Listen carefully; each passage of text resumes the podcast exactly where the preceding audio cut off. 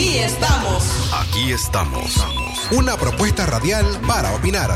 Aquí estamos. Para conversar con expertos y expertas sobre lo que pasa en León y en Nicaragua. Aquí estamos. Para informarte de lo más importante ocurrido en la semana. Desde la cabina de Radio Darío en la frecuencia 89.3 FM. Aquí estamos. Para opinar, escuchar y proponer. Porque opinar es tu derecho. Defendamos la palabra. Aquí estamos. Aquí estamos.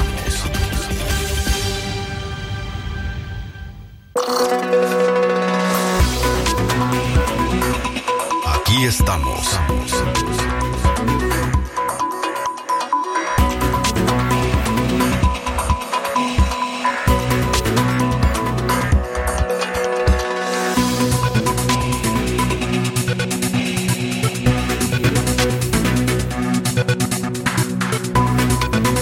Hola amigos, aquí estamos una vez más. Gracias al Señor que nos permite estar en cabina para acompañarles en un nuevo programa de Aquí estamos junto a Katia Reyes, este servidor Francisco Torres Tapia, hoy sábado 13 de octubre del año 2020 para abordar el contexto de nuestro país, principalmente los proyectos de ley que esta semana han sido el principal tema en la agenda de los medios de comunicación.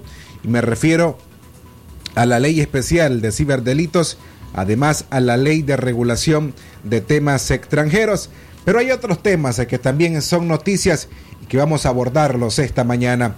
Para ello también queremos invitarle a que usted sea parte de nuestro programa, reporte sintonía, participe. Queremos escucharles. Para ello tiene disponible nuestra línea en cabina el 2311 2779 o además puede hacerlo de forma más fácil a través de WhatsApp. Nos escribe al 58 005002 y al 81 70 58 46. Esta mañana le doy la bienvenida a Katia Reyes que nos acompaña esta mañana. Katia, buenos días.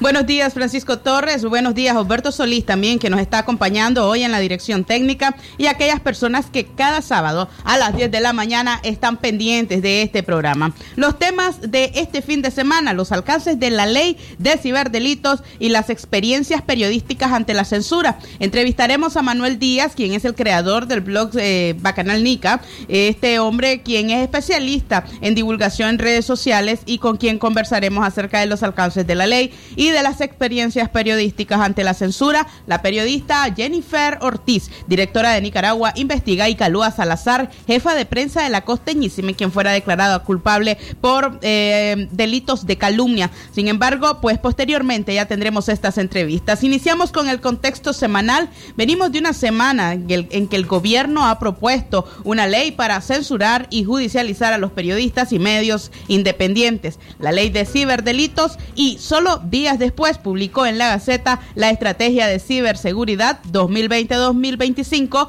que los especialistas consideran es eh, parte de la misma estrategia gubernamental para regular lo que se está publicando a través de las redes sociales que está teniendo un gran alcance sobre todo con la población nicaragüense.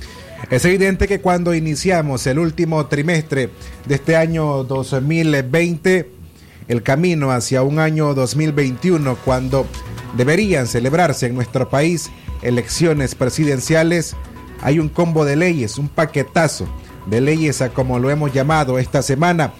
Pero además es el sistema judicial el que está siendo utilizado por este régimen para ir en contra de los medios de comunicación. Y no quiero dejar por fuera el ejemplo del el diario La Prensa, Canal 12, Canal 10. Por ejemplo, esta mañana, si usted no lo ha visto, el medio ha emitido un comunicado sobre una demanda que de la cual está siendo objeto, me refiero al diario La Prensa, y quiero leer el comunicado que es breve. Dice la prensa a nuestros lectores, clientes, colaboradores y amigos, el grupo editorial La Prensa informa que el día 30 de septiembre se enteró mediante consulta al sistema electrónico del Poder Judicial de la existencia de una demanda de tipo laboral interpuesta en el juzgado segundo de distrito de lo laboral el pasado 24 de septiembre por el señor Hugo Holman Chamorro exgerente general y accionista de este grupo empresarial, por pretensión de pago.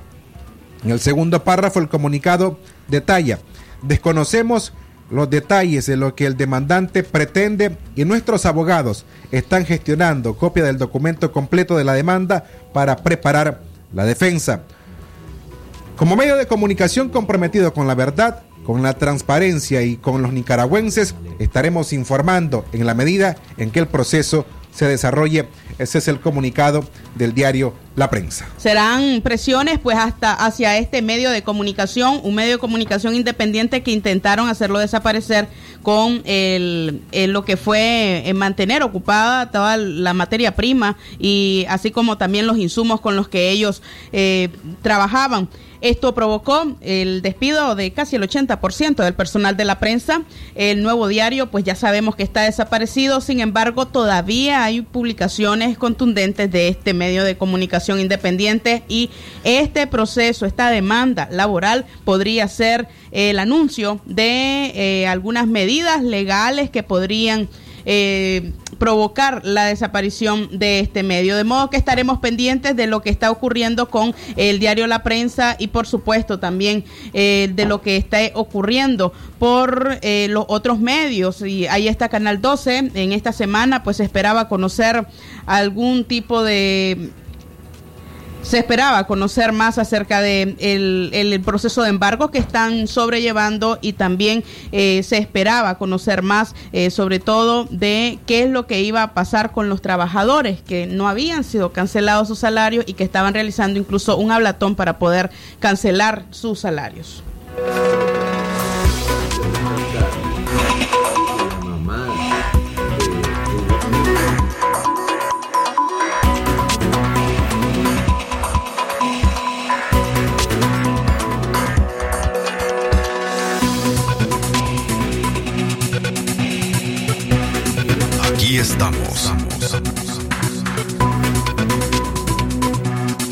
Es importante recalcar aquí, Katia y Francisco, que la mamá de Hugo Holman es dueña, coparticipante y miembro de la junta directiva de la prensa.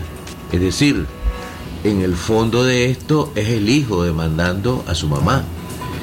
Y no solamente eh, preocupa porque la fisura familiar podría ser utilizada por el Frente Sandinista en los tribunales para, por supuesto, eh, magnificar un problema que podría poner en peligro la viabilidad del periódico más antiguo de Nicaragua, del medio más antiguo de Nicaragua, la prensa.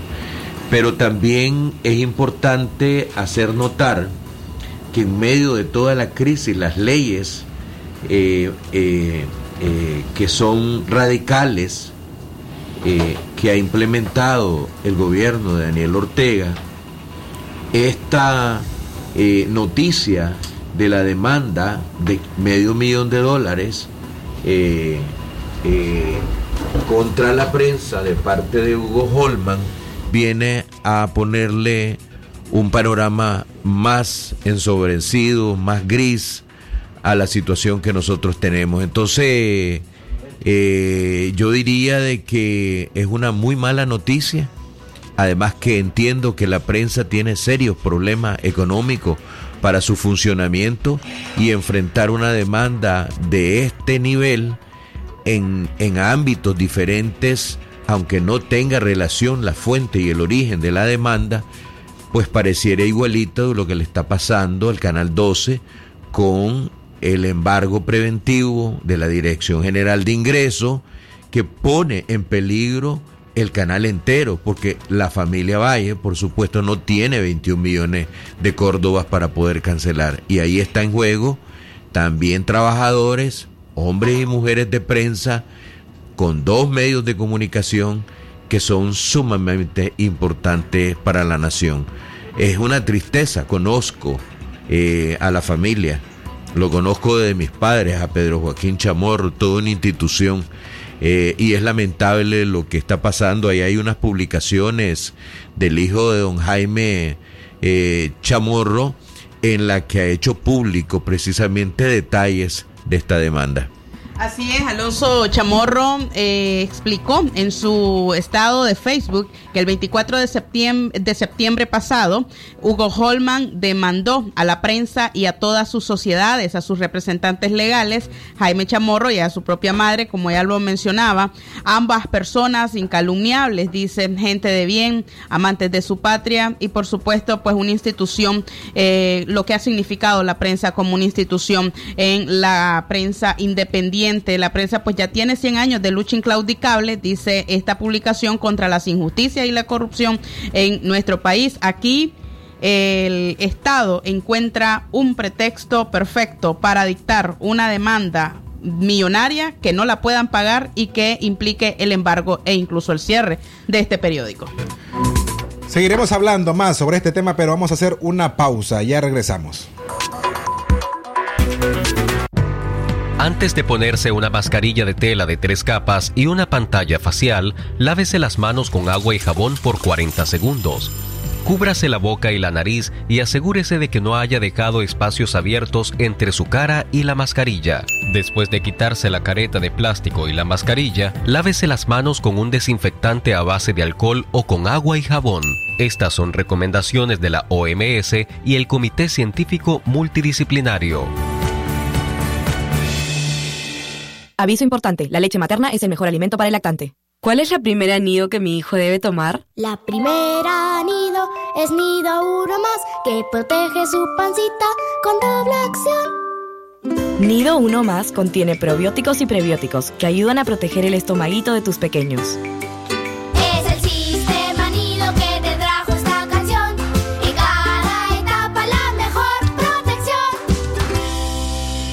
Es natural cuidar de quienes queremos. Por eso es natural elegir la mejor protección para tu familia. Con jabón Solenti antibacterial y su fórmula natural de extracto de yogur, mi piel y la de mi familia toman un baño de confianza, nutrición y frescura todos los días. Por eso, nuestra piel se ve y se siente saludable. Con jabón Solenti, sentir bienestar es natural. Distribuido por Echamorro Industrial. Ahora, en Distribuidora La Merced, todos los productos de la canasta básica los recibirás hasta la puerta de tu casa. Sí, escuchó bien. Solo haz la solicitud vía teléfono al 2311-0824 o al WhatsApp 0607-0608 y nuestro repartidor llevará la mercancía hasta tu hogar. El mejor servicio delivery y precios sin competencia. Solo en Distribuidora La Merced. Dinero que rinde más para usted.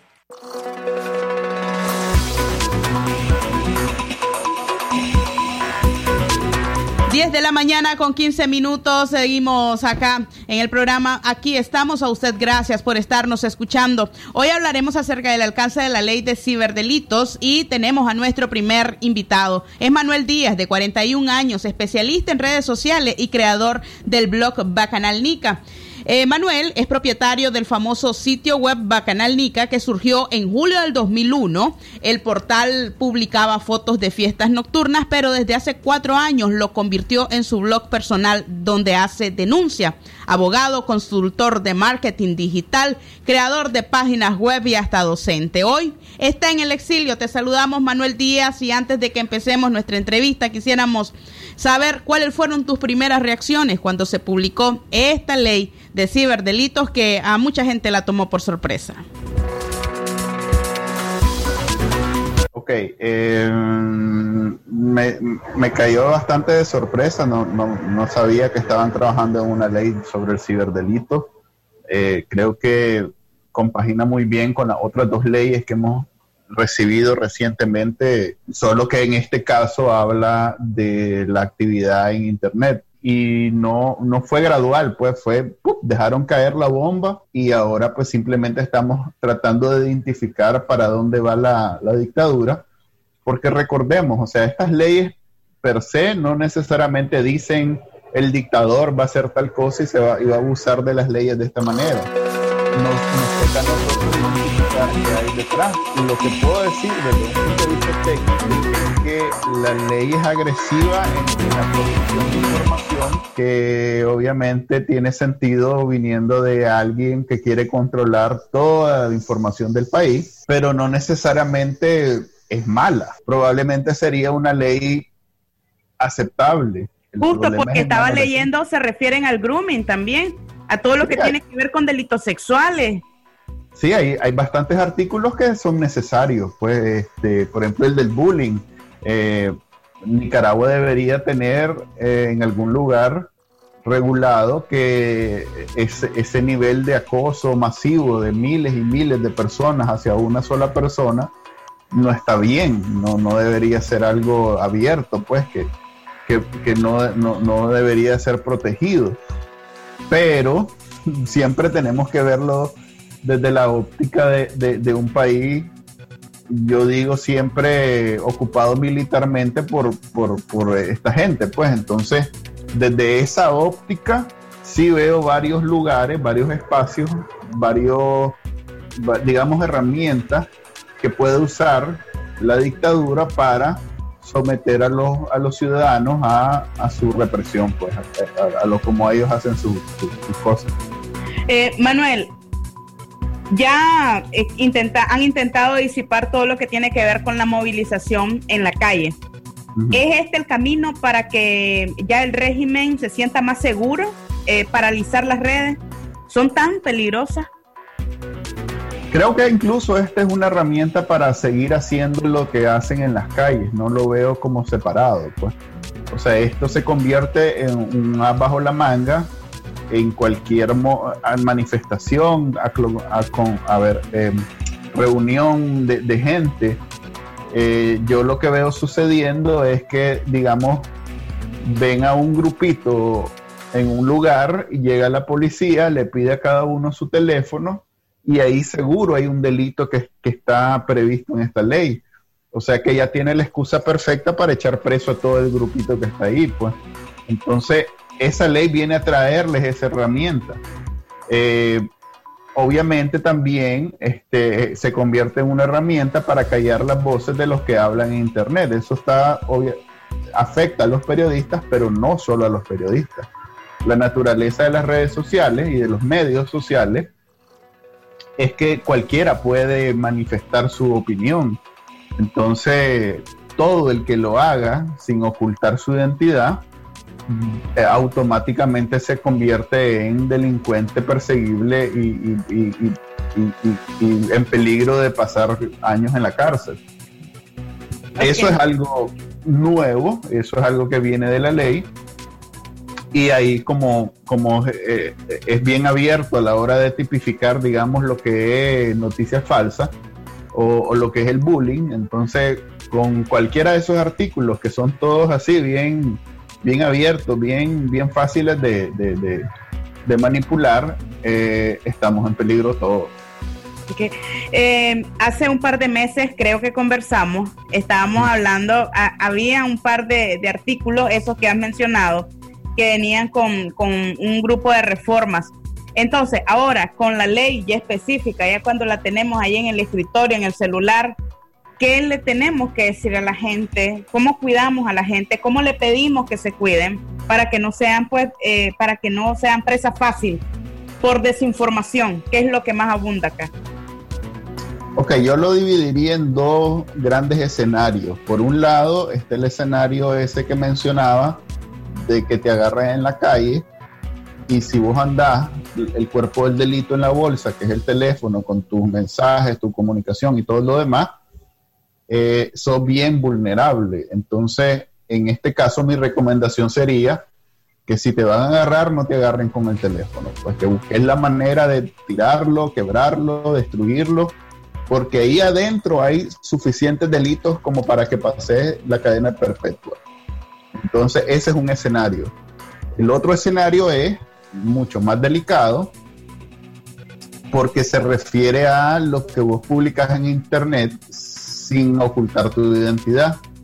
Eh, Eso aplica a los periodistas, obviamente, pero también a los políticos, a los líderes de sectores, o sea, todo el que tiene alguna audiencia en Internet y dice, por ejemplo, que los muertos que habla el MINSA por el COVID no son necesariamente correctos, precisos. Ahí estás incurriendo en un delito descrito en la ley de ciberdelito. A esa persona, ¿qué le puedo decir? La verdad es que o no lo digas o, ocultas tu identidad. No, realmente no tengo una, una, una respuesta, una recomendación más, eh, o mejor dicho, menos digna que, eso. Pues eh, vamos a ser un país de, de, denunciadores, reclamadores, de opinadores con seudónimos, anónimos. Pues. Eh, eso es lo que viene. ¿Cuál es la perspectiva de Bacanal Nica? Sobre todo mucho por el lenguaje que usas, mucho por la información que das. Eh, ya te planteaste que, cómo lo vas a seguir haciendo, sobre todo porque ahora te pueden extraditar. Bueno, la extraditación depende mucho del país donde estás. Yo me fui de Nicaragua precisamente porque incluso sin esta ley el gobierno estaba confiscando y echando preso a los que opinaban en Internet. Y como mis opiniones no son necesariamente sutiles, eh, era blanco fácil para cualquier carceliada. Entonces, eh, yo, pues, yo sigo haciendo lo que estoy haciendo porque precisamente por eso me fui, porque quería seguir haciendo eso y, yo sabía que en Nicaragua probablemente no iba a, no iba a poder. Eh, yo soy intocable para el gobierno sandinista, pues el gobierno de Estados Unidos, que es donde estoy, eh, no, no, tiene ninguna, ninguna intención de colaborar con este el violador de menores que tenemos de presidente. Podríamos decir que es un artículo ridículo. Es decir, eh, eh, es más, este, por ejemplo, hay, en, el varias, en varias disposiciones dice que las empresas están obligadas a colaborar con el gobierno para darles la información. Porque si vos usas un seudónimo en Facebook, por ejemplo, eh, la única manera que tienen de descubrir quién sos es si obtienen la información, eh, esa técnica que tiene que ver con tu dirección IP y todo lo demás. Pero eso solo lo tiene Facebook. Entonces el gobierno, según esta ley, le va a decir a Facebook, mira, pasame toda esa información de este Pedro Pérez, que nadie sabe quién es, pero que vos sabés quién es porque tenés la dirección IP. Facebook se va a reír, pues. O sea, es más, ni siquiera va a llegar nunca un ser humano a las manos de un ser humano de Facebook. No te, ni siquiera el portero va a saber que Daniel Ortega quiere saber esa información. O sea que mucho de lo que está ahí es, papel mojado, pues es, cuestiones y, tiene que ver pues que los diputados y en general todo el recurso humano dentro del gobierno de Nicaragua eh, es difícil encontrar gente que sepa hablar y escribir bien, no se diga que sepa de tecnología. Pues. Entonces, eh, ahí hay cosas que, obviamente no tienen mucho sentido y que ah, pues no, deberían de preocuparnos. A mí, como te digo, no, no, no, me afecta porque estoy largo, estoy inaccesible, pero no quiere decir que no estoy incurriendo en los delitos que aparecen ahí. Pero acordémonos, ellos deciden a qué delito, o sea, ellos escogen como que fuera el par de zapatos del día, a qué delitos te, fabrican, pues, o sea, ahí eh, pasaron, ¿cuántos tiempos pasó Miguel y Lucía de 100% Noticias presos en la modelo? Y no habían hecho nada, pues no había esta ley, no había nada de ese tipo, entonces, y sigue confiscado el canal, o sea que con ley o sin ley, ellos siempre son bien bien autoritarios y bien represivos. Eh, por eso digo que no cambia mucho en ese sentido mi situación y la de muchos periodistas. Lo que sí ya hay una excusa legal que, está accesible, que está disponible y que cualquier policía en cualquier momento puede venir simplemente y decir, pasame el teléfono. Por supuesto, y no hay, y no hay manera de, negarse. Eh, ¿Cómo aleja esta, estas leyes eh, incluyendo también la regulación de agentes extranjeros. a los exiliados los aleja más de casa. Yo diría que sí, porque digamos si yo ahorita decido ir a Nicaragua eh, y esta ley está vigente, de entrada me pueden pedir el teléfono y de entrada tienen la, la excusa perfecta para, para llevarme el chipote. O sea que me la pienso dos veces antes de ir, por lo menos antes no existía ningún delito, o sea, yo no andaba con un delito en la bolsa, no andaba con un cuerpo del delito en la bolsa y podía simplemente eh, asumir que si no hay una intención expresa de detenerme, pues no. Pero de nuevo, a ver, yo me fui de Nicaragua más por el, el, el problema de no saber qué va a suceder que por una amenaza así expresa real. Pues. El problema en Nicaragua es que no sabes qué esperar. En ningún momento sabes qué esperar. Llegan a tu casa en cualquier momento. Ahorita, a ustedes, pues no, no, tengo que decir, no tengo que decir ejemplos así rebuscados. Ustedes no saben cuándo va a llegar una patrulla a parquearse enfrente de la radio, que, que los puede atacar, los puede este, eh, es más, puede entrar dentro de la radio y ustedes no lo saben. Ese es el problema en Nicaragua, que no tiene nada que ver con leyes, ni tiene nada que ver con, con políticas de Estado, ni nada. Es algo que sucede y ya está. Entonces, eso no ha cambiado y eso es para mí lo más peligroso de todo. Eh, la última pregunta, Manuel. Esto también, ¿cómo nos aleja ya de otras medidas que se estaban esperando. Hay una coalición desintegrada, hay un pueblo muy, muy eh, insatisfecho con todo lo que está pasando. Eh, desde tu perspectiva allá afuera, ¿qué deberíamos estar haciendo adentro? Es difícil porque yo sí me autocensuro o no me autocensuro, pero sí siento, a, mí sí me pesa esa idea de que si estoy afuera no debería estar opinando mucho sobre lo que están haciendo los que están adentro. Pues. Eh, hay gente que dice, no, ¿y por qué me voy a limitar? Yo sí siento que no, no debería de opinar muchísimo porque no estoy viviendo el día a día de la represión y de la del estrés de que cualquier día te echan preso, cualquier día te, pasa algo. Entonces, eh, definitivamente es frustrante eh, que, no estemos avanzando en el camino de la unidad, este, o no estemos avanzando muy rápido, diría yo. Eh, es frustrante, pero es entendible. Nicaragua nunca ha sido un país muy coordinado, muy organizado. O sea, eh, siempre eh, hablamos del dicho de si metes a tres nicas en un cuarto salen cuatro partidos políticos. Pues eso es completamente real y cierto. Y, creo que incluso hemos avanzado bastante como para, o sea, yo nunca me hubiera esperado hace cinco años si me hubieran preguntado, mira, va a haber una alianza, va a haber una unidad azul y blanco y luego va a haber una coalición yo nunca hubiera pensado eso. Yo hubiera pensado que nunca se va a poner de acuerdo Arnoldo con este, con otro y que no va a haber otro partido y que si acaso va, a venir Arnoldo y va a escoger a alguien o va a venir este y va a escoger a alguien y ese va a ser el líder de la, de la oposición o alguien que ya venía trabajando. Pero ese corte que tuvimos en el 2018, en donde surgieron un montón de líderes políticos nuevos, completamente nuevos, que ni siquiera vienen de las estructuras de partidos políticos, ya desde ahí. Eh, ese corte me parece a mí muy positivo y obviamente tiene, trae consigo un proceso de crecimiento y de encontrar eh, esos nuevos liderazgos que, porque la, precisamente la revolución de, de, abril fue sin liderazgos visibles. Entonces ahora viene la parte donde sí tienen que surgir nuevos liderazgos ya visibles esta parte yo estaba completamente seguro que iba a ser difícil. Y va a ser más difícil todavía porque hasta próximo año, tal vez como en marzo, vamos a comenzar a verle casas al, al pueblo. Muchísimas gracias, Manuel Díaz, por tus percepciones acerca de esta ley de ciberdelitos. Por supuesto, estaremos pendientes de cómo transcurren los hechos. A las 10 y 31 minutos hacemos una pausa. Ya regresamos con nuestra próxima entrevista. McCrispy Crunch llegó a McDonald's. McCrispy Crunch Prueba las crujientes alitas de pollo deliciosamente empanizadas con la nueva mayonesa chipotle por tiempo limitado y disfruta el inigualable pollo McCrispy. Descarga y pídelos por la nueva app de McDonald's Express.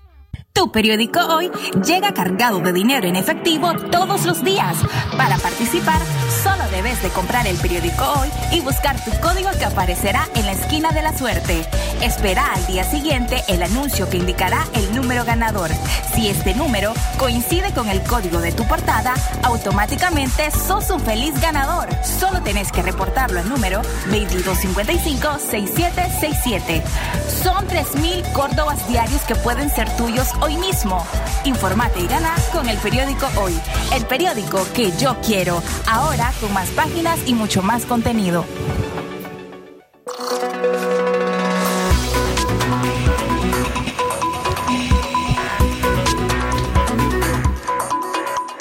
Amigas y amigos, gracias por continuar con nosotros en Aquí estamos.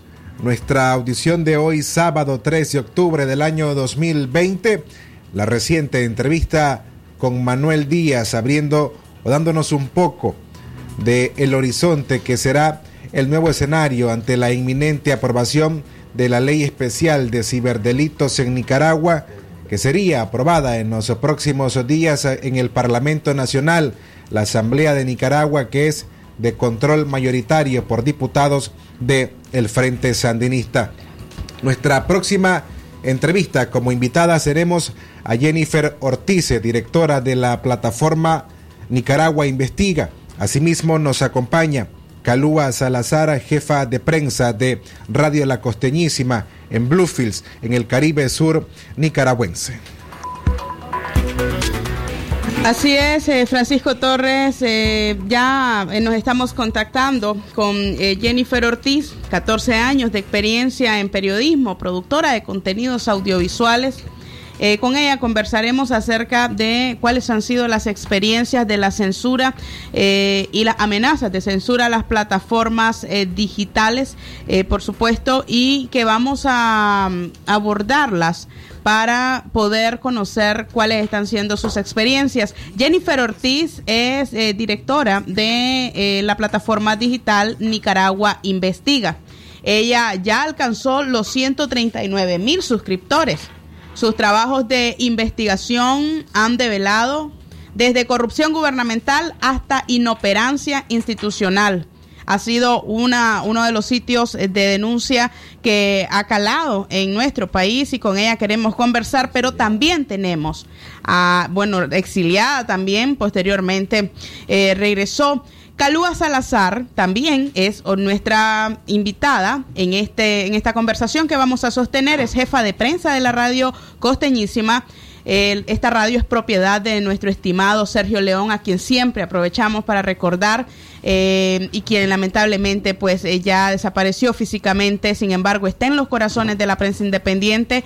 Eh, Calúa es eh, administradora de profesión, pero al trabajar para Radio La Costeñísima se enamoró del periodismo. Recientemente una jueza la declaró culpable del delito de calumnia cuando ella publicó un podcast que denunciaba actos de corrupción en la alcaldía El Rama. Una fuente anónima le brindó la información eh, que hizo también esta fuente anónima la denuncia y aunque le pidieron a Calúa que revelara el nombre de su fuente, ella no lo hizo para protegerla. Buenos días a las dos, gracias por acompañarnos, Jennifer eh, Calúa. Buenos días, Katia. Muchas gracias por invitarnos a este espacio tan escuchado. Buenos días, Muy buenos días, Katia. Igual es, es un honor para nosotras estar acá en este espacio de tu radio. Eh, Calúa, eh, em, empezamos con vos. Háblanos acerca de tu experiencia. ¿Cómo resulta, cómo le resulta a una periodista ser sentada en el banquillo de los acusados y cómo se comporta un sistema judicial que es disciplinado y que obedece ciegamente a los intereses de un régimen?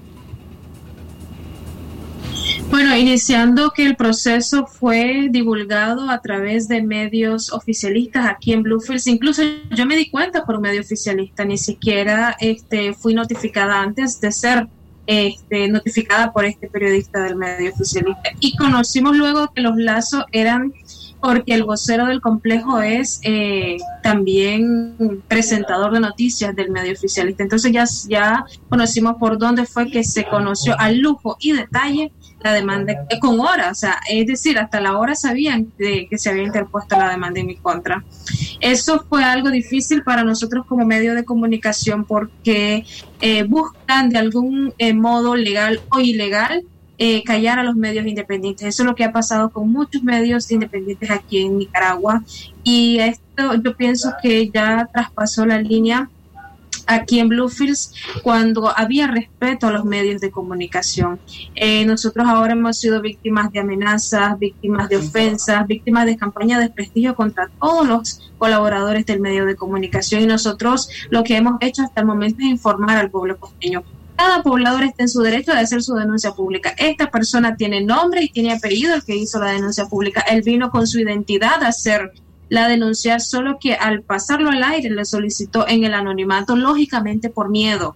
Aquí la población e incluso los trabajadores del Estado tienen miedo de denunciar las anomalías e irregularidades que están sucediendo en las instituciones, pero tienen miedo de perder su trabajo, tienen miedo de ser apresados y tienen miedo a ya pertenecer a ese grupo, que si no sos sandinista y no estás con ellos, entonces sos opositor. Aquí en Bluefields ya han creado estos dos bandos. Si no estás con ellos, estás contra nosotros. Entonces te vamos a hacer la vida imposible. Y es así como está funcionando ahora este sistema. Eh, gracias, Calúa. Jennifer, según el proyecto de ley de ciberdelitos, ¿cuántos delitos has cometido según esta iniciativa de ley? No, yo seguramente ya estaré condenada a cadena perpetua. Pero la verdad es que esta ley es básicamente el paso más firme que considero hasta ahora ha dado el gobierno de Daniel Ortega hacia las realidades de Cuba y Venezuela donde prácticamente no hay prensa libre, donde el ejercicio periodístico es bajo la clandestinidad, porque en realidad no hay forma de poder hacer periodismo bajo las condiciones que ellos están planteando en estas nuevas legislaciones que están proponiendo.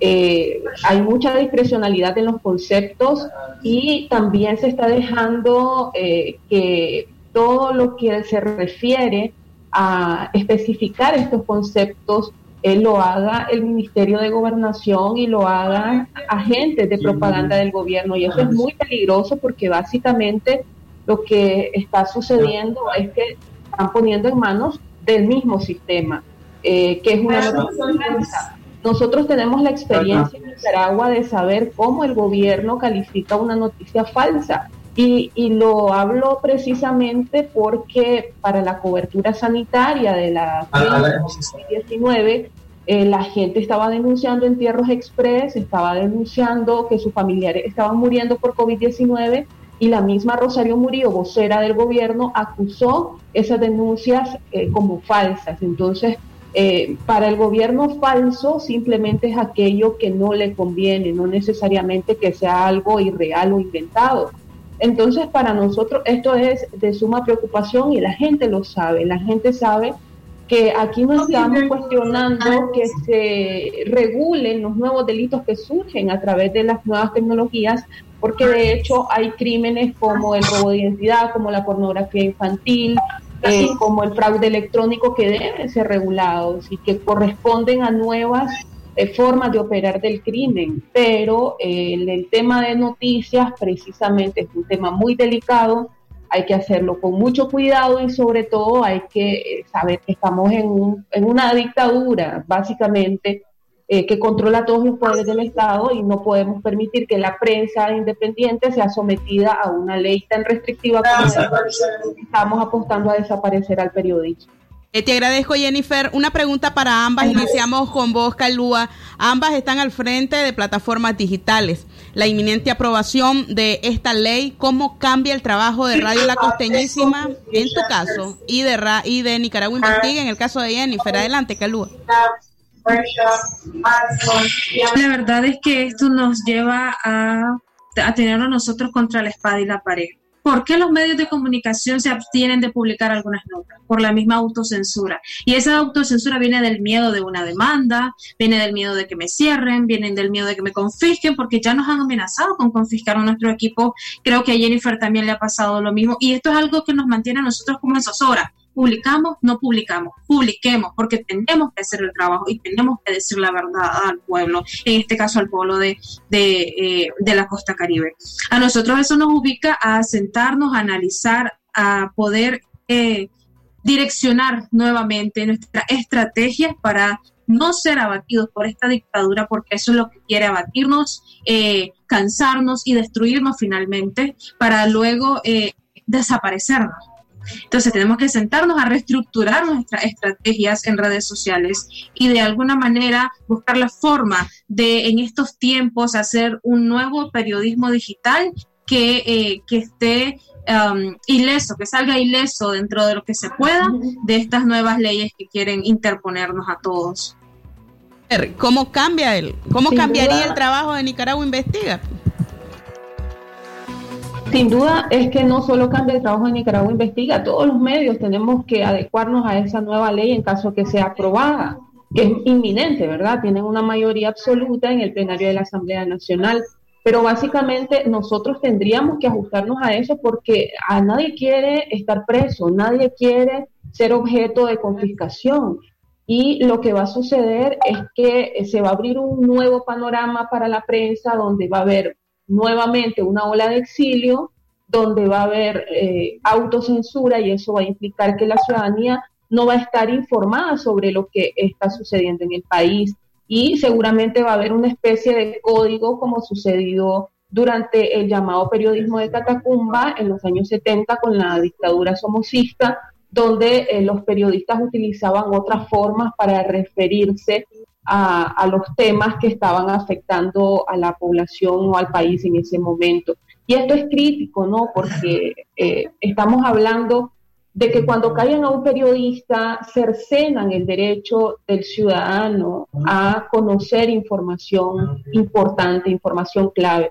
Y es eh, importante decir que esta ley advierte sobre el hecho no solo de publicar lo que ellos consideran noticias falsas o tergiversadas, sino también lo que ellos consideran noticias de interés nacional que deben mantenerse en privado. Y eso es escandaloso porque es que te está dejando un margen demasiado amplio. Eh, cualquier cosa ellos pueden considerar de interés nacional que no puede ser publicado. Cualquier cosa para ellos puede atentar contra la soberanía o la seguridad nacional.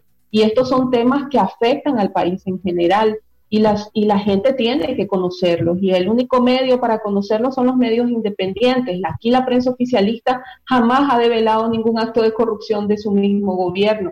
Aquí la prensa oficialista jamás ha cuestionado al presidente Daniel Ortega ni a Rosario Murillo. Ellos solo ponen micrófono, ellos solo esperan el discurso oficial, no hacen una sola pregunta. Y eso es eh, lo que eh, el gobierno de Daniel Ortega quiere que siga sucediendo a nivel general y no lo podemos permitir. Estamos hablando de derechos constitucionales que se ven afectados con estas legislaciones que son de carácter ordinario. Quisiera finalizar conociendo la percepción de ambas eh, en cuanto a cómo se está moviendo la política nicaragüense, la consolidación de los bloques opositores eh, ante estas leyes, pues tanto la ley de ciberdelitos, la ley de agentes extranjeros, la ley de cadena perpetua y eh, vemos pues es la percepción de algunos una oposición dispersa que está facilitando el camino para que todo esto se apruebe y para que todo esto afecte a la prensa independiente. Calúa.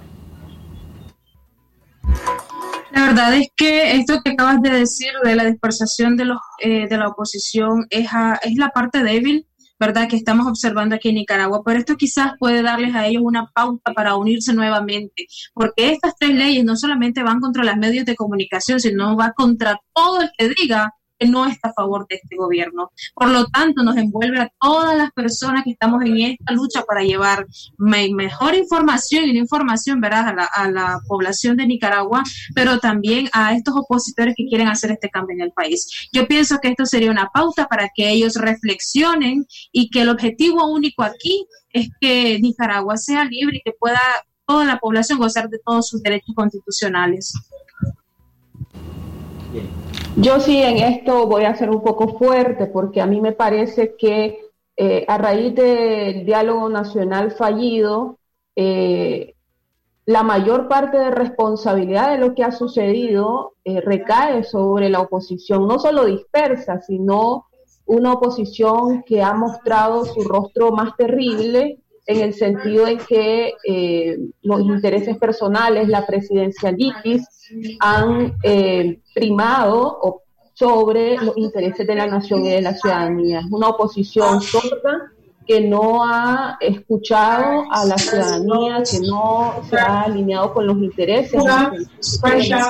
Y eso es ampliamente cuestionable. Por eso eh, lo que suceda de aquí en adelante te va a decir de qué es lo que ellos están realmente buscando, cuál es su interés, porque eh, es lógico que ante una escalada represiva como la que estamos viviendo y ante un paquetazo legislativo como el que estamos experimentando, no existe otra posibilidad primero que la unidad, abandonar cualquier otro tipo de intereses, eso de estar eh, que, que si la alianza cívica es mejor que la coalición o que si la coalición debe tener eh, eh, el figureo o, debe estar primero que cualquier cosa. A mí me parece que eso es absolutamente superficial y que ahorita lo importante es todo el país, porque con esta ley de agentes extranjeros, básicamente yo diría que un, eh, cuatro, o sea, tres cuartas partes del país se verían afectados porque la cooperación internacional aunque la gente común, o sea, la gente que trabaja el día a día puede decir, yo no me veo afectada con eso, pero esperemos.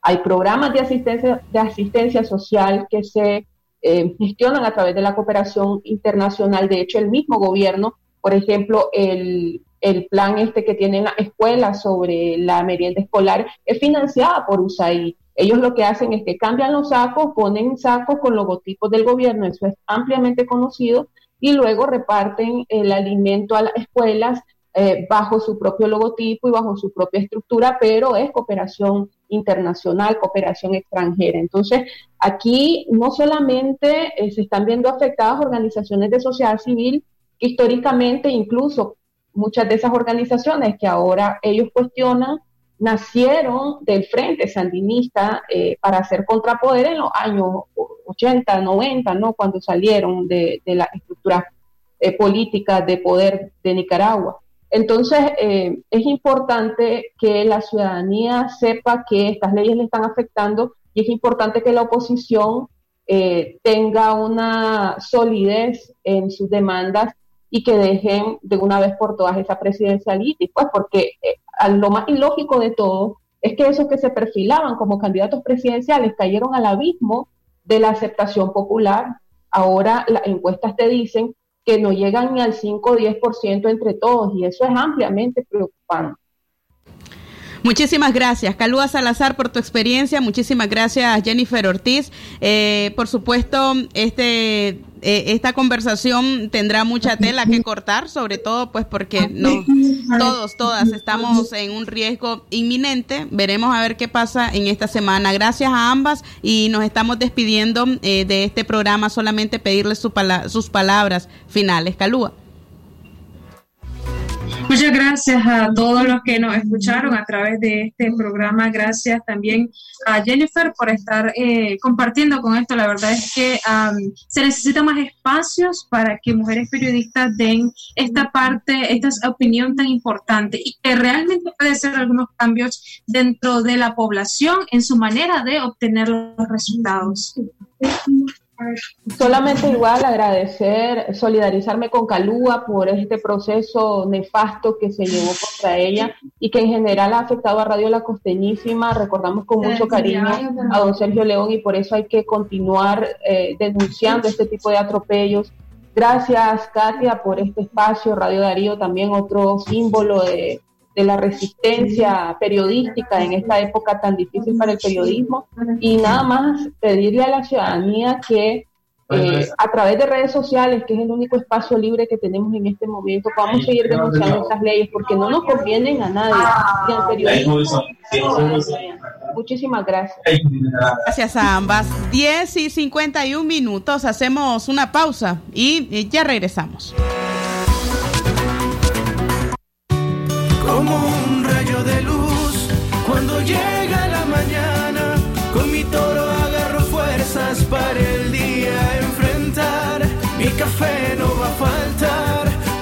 Fuerza me levanta.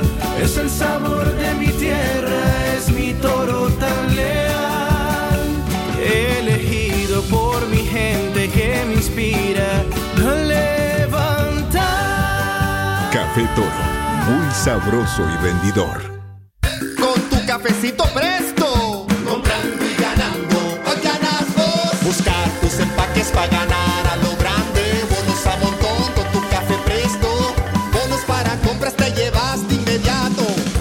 Cualquier presentación de tu cafecito presto. Busca dentro el sticker ganador y gana. Son más de 2 millones de córdobas en bonos para compras. Presto, siempre con vos.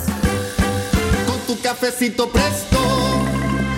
Aviso importante, la leche materna es el mejor alimento para el lactante. ¿Cómo protejo el crecimiento de mis hijos? La primera nido es nido uno más que protege su pancita con doble acción. ¿Y si cumple tres? Para su desarrollo dale nido tres más con esenciales a su edad. ¿Y a los cinco? Para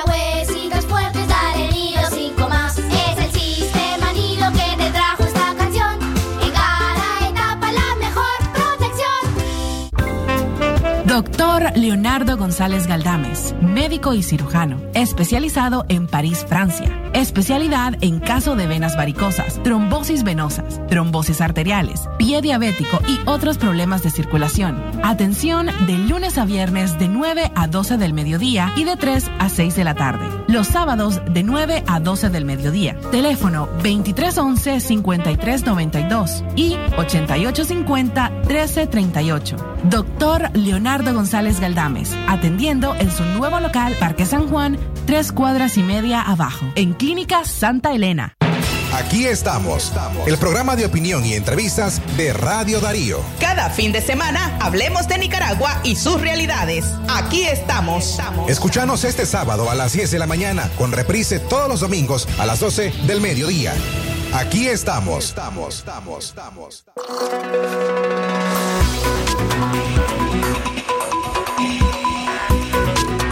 Las 10 con 53 minutos en la mañana, aquí estamos. Ahora les presentamos nuestro podcast que hemos presentado para esta edición, el que hemos titulado Ley Mordaza en Nicaragua, Ley Azote en Cuba, para que conozca usted la similitud de este proyecto de ley para Nicaragua y un decreto que ya fue aprobado en Cuba este año 2020. Les presentamos en 10 minutos. Si usted desea escuchar de forma completa esta producción, está disponible en nuestro sitio en la web www.radiodarío893.com. Con ustedes, Ley Mordaza en Nicaragua, Ley Azote en Cuba. Aquí estamos. estamos, estamos, estamos, estamos. Amigas y amigos, ¿cómo están? Bienvenidas y bienvenidos a nuestro podcast semanal de Radio Darío.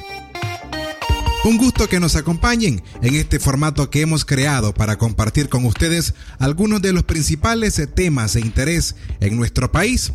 Antes de iniciar con nuestro tema central, vamos a compartir los últimos datos del COVID-19 esta semana en nuestro país. Según el MINSA, hasta el 29 de septiembre, desde el inicio de la pandemia, se reporta la muerte de 149 personas producto del coronavirus y 5.073 casos confirmados. Estos números son muy por debajo de los que registra el independiente Observatorio Ciudadano, reportando hasta el 23 de septiembre 2.735 muertes y 10.396 casos sospechosos. Pese a que los reportes sobre el COVID-19 reflejan menos contagios y muertes, las y los especialistas independientes sostienen que esto no garantiza que no exista riesgo de contagio.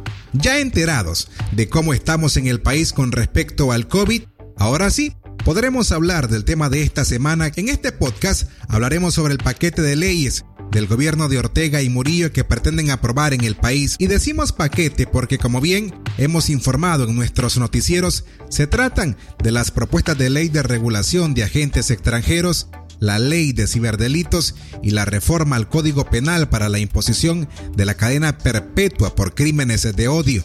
Expertos en derecho constitucional y organizaciones de derechos humanos han señalado que estos instrumentos jurídicos que prácticamente están dirigidos a quienes se oponen al régimen de Ortega y que violan los derechos humanos del país, también tienen otra cosa en común y es que tienen referencias muy similares aplicadas en otros países como Rusia, Corea del Norte y Cuba. Para que vean que no nos equivocamos, en este podcast conversamos con la periodista cubana Camila Acosta, quien nos comparte cómo se está aplicando en su país el decreto 370, una ley que regula las publicaciones de periodistas y todas y todos los ciudadanos en las redes sociales.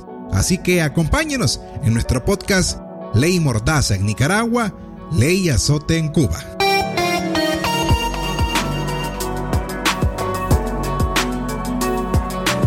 No es tan difícil darnos cuenta la similitud que tienen tanto el decreto ley 370 en Cuba como la propuesta de ley de ciberdelito en Nicaragua. Primero porque ambos instrumentos pretenden controlar las publicaciones que hace la población en redes sociales y segundo porque es el gobierno quien dictamina qué es verdad, qué es bueno y qué es malo. Este anteproyecto de ley presenta unas definiciones con demasiada discrecionalidad, muy ambiguas por ejemplo, ¿quién va a definir qué es información falsa o qué es información real? ¿Quién define qué es el temor? ¿Qué es la zozobra? ¿Qué tipo de temores? ¿Quién tiene la balanza para clasificar si una información es falsa? Todas esas discrecionalidades te llevan a entender que la ley tiene nombres y apellidos y que no solamente son perjudicados los medios de comunicación. Esta iniciativa de ley forma parte de un combo de propuestas de ley recriminatoria, tales, tales como la ley contra el odio, la ley de agentes extranjeros, todas forman parte de un todo que se resume en represión y censura Escuchábamos a Guillermo Medrano, director de Derechos Humanos en la Fundación Violeta Barrios de Chamorro, haciendo una valoración del impacto de esta propuesta de ley y del verdadero objetivo que ésta persigue. Medrano considera que esta propuesta de ley es muy similar a la cubana y bueno, otro ejercicio que podemos hacer es comparar alguno de sus artículos. En Cuba, el decreto 370 establece en su artículo 68, inciso I, dice, se consideran contravenciones asociadas a las TIC siempre que no constituyan delitos las violaciones siguientes. Difundir, a través de las redes públicas de transmisión de datos, información contraria al interés social, la moral, las buenas costumbres y la integridad de las personas y se establecen multas desde los 3 mil hasta los 10 mil dólares. El artículo 30 de la propuesta de ley en Nicaragua indica que quien publique o difunda información falsa y o tergiversada que produzca alarma, temor, zozobra en la población, grupo de personas o una persona y su familia será penado con cuatro años de prisión y entre 300 a 500 días multa. La única diferencia es que la propuesta de ley para Nicaragua también castiga con prisión y en Cuba no hay prisión, pero sí confiscación de bienes. Aunque las propuestas afectan a toda la población, tanto en Cuba como en Nicaragua, son los medios de comunicación independientes el principal blanco de este tipo de leyes. Para conocer cómo está siendo aplicada el decreto 370 en Cuba, vamos a conversar con la periodista Camila Acosta periodista del medio independiente Cubanet y una de las primeras afectadas con la imposición de multas por esta ley. Bienvenida y gracias por acompañarnos. Sabemos que Cuba vive una dictadura y que incluso hay muchos problemas con la conexión a Internet. ¿Qué sería lo primero que debemos analizar para tratar de comprender por qué el gobierno cubano implementó esta ley? Primero lo que hay que entender es que este fenómeno de Internet, de las redes sociales, es eh, relativamente nuevo en Cuba, teniendo en cuenta que eh, la diversificación del acceso a Internet en Cuba, es decir, a través de los teléfonos eh, celulares, por datos móviles, data de apenas unos casi dos años. Y, ha sido el Internet, el acceso de los cubanos a las redes sociales lo que ha dado eh, la posibilidad a los cubanos de denunciar todas las violaciones que se cometen diariamente. Eh, entonces el gobierno, percatándose de esto, el peligro que, que representaba eh, las redes sociales para todas las denuncias, estamos hablando de un fenómeno que se conoce en el mundo entero como periodismo ciudadano o eh, la aparición y eh, también fortalecimiento de medios independientes que como sucede en Nicaragua, en Cuba también funcionan fundamentalmente a través de eh, las redes sociales, es decir, son digitales. Yo trabajo para uno de esos medios que se llama Cubanet. ¿Desde cuándo inició a aplicarse esta ley decreto y si al igual que Nicaragua ustedes la reconocen como un instrumento de censura? En julio de 2019 se dio a conocer, es decir, se, se impuso el decreto ley 370. Decreto ley significa que ni siquiera fue eh, eh, puesto a, consideración de la Asamblea Nacional, que es, sería como el Parlamento acá en Cuba o el Congreso, es decir, que fue impuesta. Eh, fue firmada por Miguel Díaz Canel Bermúdez, presidente de, la República. No fue hasta enero de este año, es decir, hasta enero de 2020, que eh, comenzó a estar en el centro de atención este decreto ley 370 porque empezaron a multar a personas. La primera multada fue una periodista independiente, se llama Iliana Hernández, ella es colaboradora de Cibercuba Noticias, también un medio independiente. El artículo que han estado imponiendo es el artículo 68, inciso I, que estipula que se considera una contravención asociada a las tecnologías de la información y las comunicaciones, el difundir información a través de las redes públicas de transmisión de datos, información contraria al interés social, la moral, las costumbres y la integridad de las personas. Pero te das cuenta que es muy ambigua la redacción de, este artículo, es decir, que se considera atentar o contra la moral, qué moral, qué buenas costumbres, qué es lo que se considera integridad de las personas. Entonces, eh, ah, la multa establecida es de 3 mil pesos y también ellos tienen establecida la confiscación de, de, los teléfonos celulares, equipos o herramientas utilizadas para el trabajo, en este caso teléfonos celulares. Esto quiere decir que la censura y acoso a los medios independientes se fortaleció este año.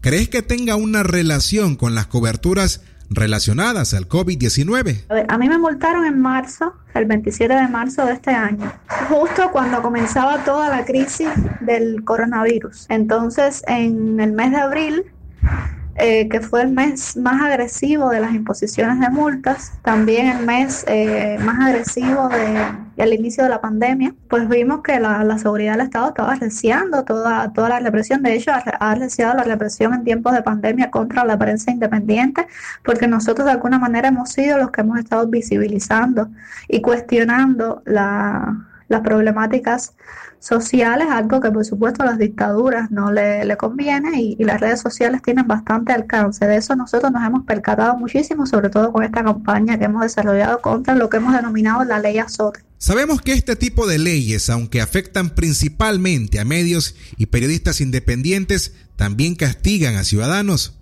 ¿Cómo ha sido esto en Cuba? Importante que estas multas, la mayoría eh, se impusieron a periodistas independientes, reporteros, comunicadores, activistas, y era para eso, para silenciarnos. Pero bueno, afecta a todos los ciudadanos, con decirte que hubo un señor de las Tunas que fue multado simplemente por eh, denunciar en su perfil de Facebook que eh, una familia de su localidad había sido desalojada por uno de, los policías de esa zona.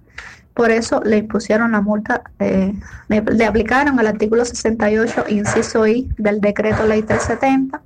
Otro eh, ciudadano perdón, de Guantánamo que fue multado por eh, comparar en, en, su perfil de Facebook eh, la alimentación que reciben los niños en las escuelas con la alimentación que reciben los funcionarios del gobierno, por supuesto que es, muy diferente, completamente diferente. Y así te pudiera citar ejemplos. Por ejemplo, a mí me pusieron eh, estos supuestos inspectores del Ministerio de Comunicaciones que me presentaron, eh, me presentaron, para la redundancia, supuestas tres pruebas de publicaciones mías en Facebook que violaban este decreto ley 370. Una era eh, la foto de la citación policial que yo había recibido el día anterior. No entiendo por qué violaba eso el decreto ley 370, pero bueno. El otro era un video que yo había compartido de una extensa cola en La Habana Vieja para acceder alimentos, para comprar alimentos. Y era una crítica de que mientras por un lado la, el gobierno, toda la comunidad internacional llamaba al a- aislamiento social eh, para no contagiarnos por el coronavirus, pues en Cuba eh, se daban este tipo de situaciones que eh, aglomeraciones de personas para acceder a alimentos, lo cual era, eh, era algo de riesgo para los ciudadanos. En el caso de la aplicación de las multas, ¿cómo se da esto? ¿Cómo puede el gobierno cubano dar seguimiento a las publicaciones de periodistas y de ciudadanos? Todo el proceso de imposición de multas ha sido dirigido por la seguridad del Estado cubano. Esto es importante. Ellos se amparan en supuestos inspectores del Ministerio de Comunicaciones, en, supuestos policías, eh, para aplicar a los activistas y periodistas o ciudadanos esta- estas multas. Ellos me declararon ese día, eh, lo- estos inspectores del Ministerio de Comunicaciones, que ellos velaban constantemente todo lo que nosotros subíamos a las redes sociales. Lo que pasa también con este decreto ley 370, ya te decía que ellos consideran como redes públicas a Facebook, Twitter, YouTube, eh, pero que no, no es redes públicas. Es decir, Facebook, por ejemplo, es una compañía privada que ni siquiera pertenece tampoco al gobierno cubano. Y en el caso, por ejemplo, de Texas, la empresa de telecomunicaciones de Cuba, eh, tampoco es una red pública. Eh, Texas es un monopolio de las comunicaciones de Cuba, es una empresa, bueno, sí, eh, eh, es empresa de telecomunicaciones de Cuba SA, eh, sociedad anónima. Y, y nosotros los cubanos pagamos a ETELSA por sus servicios y pagamos además excesivos precios por sus servicios. Si vas a ver los precios de, de internet en Cuba te vas a alarmar con decirte que un, un gigabyte eh, cuesta 10, 10 dólares aproximadamente. Eh, y estamos hablando de un país en el que el salario medio mensual ronda los 25 o 30 dólares. Te podrás percatar entonces de, de lo caro que es. Una de las cosas Si quieres escuchar más ah, declaraciones de la periodista cubana Camila Acosta, le invitamos a escuchar nuestro podcast de la semana Ley Mordaza en Nicaragua, Ley Azote en Cuba. Y entienda cómo el régimen cubano de Miguel Díaz Canel censura, pero además condena al periodismo cubano independiente con el decreto 370, un escenario similar que podría existir en Nicaragua en los próximos días a partir de la inminente aprobación de la ley especial de ciberdelitos. Escuche nuestro podcast, en nuestra plataforma web www.radiodarío893.com. Así terminamos nuestro programa. Aquí estamos. Muchísimas gracias a usted por haber estado en sintonía nuestra este sábado 3 de octubre del año 2020. Pretendemos con aquí estamos hacer nuestro aporte en temas tan relevantes como la inminente aprobación de iniciativas de ley que nos afectarían a todos, a todas. Estuvimos con Manuel Díaz, eh, bloguero, así como también con las periodistas Jennifer eh, Ortiz y Calúa Salazar. Usted puede escuchar estas entrevistas completas en nuestra página web. Por ahí le vamos a dejar el enlace en nuestras redes sociales, en Facebook, en Twitter y eh, por supuesto, si usted no pudo escucharlo completo, pueda tener cada uno de nuestros productos ahí. De modo que este fin de semana les agradecemos pues toda la sintonía prestada. Quédese con nuestra programación. Usted escuchó su programa Aquí estamos. Aquí estamos. Porque tu voz vale y tus opiniones promueven el cambio. Aquí estamos. Una producción de Radio Darío. Aquí estamos. Aquí estamos.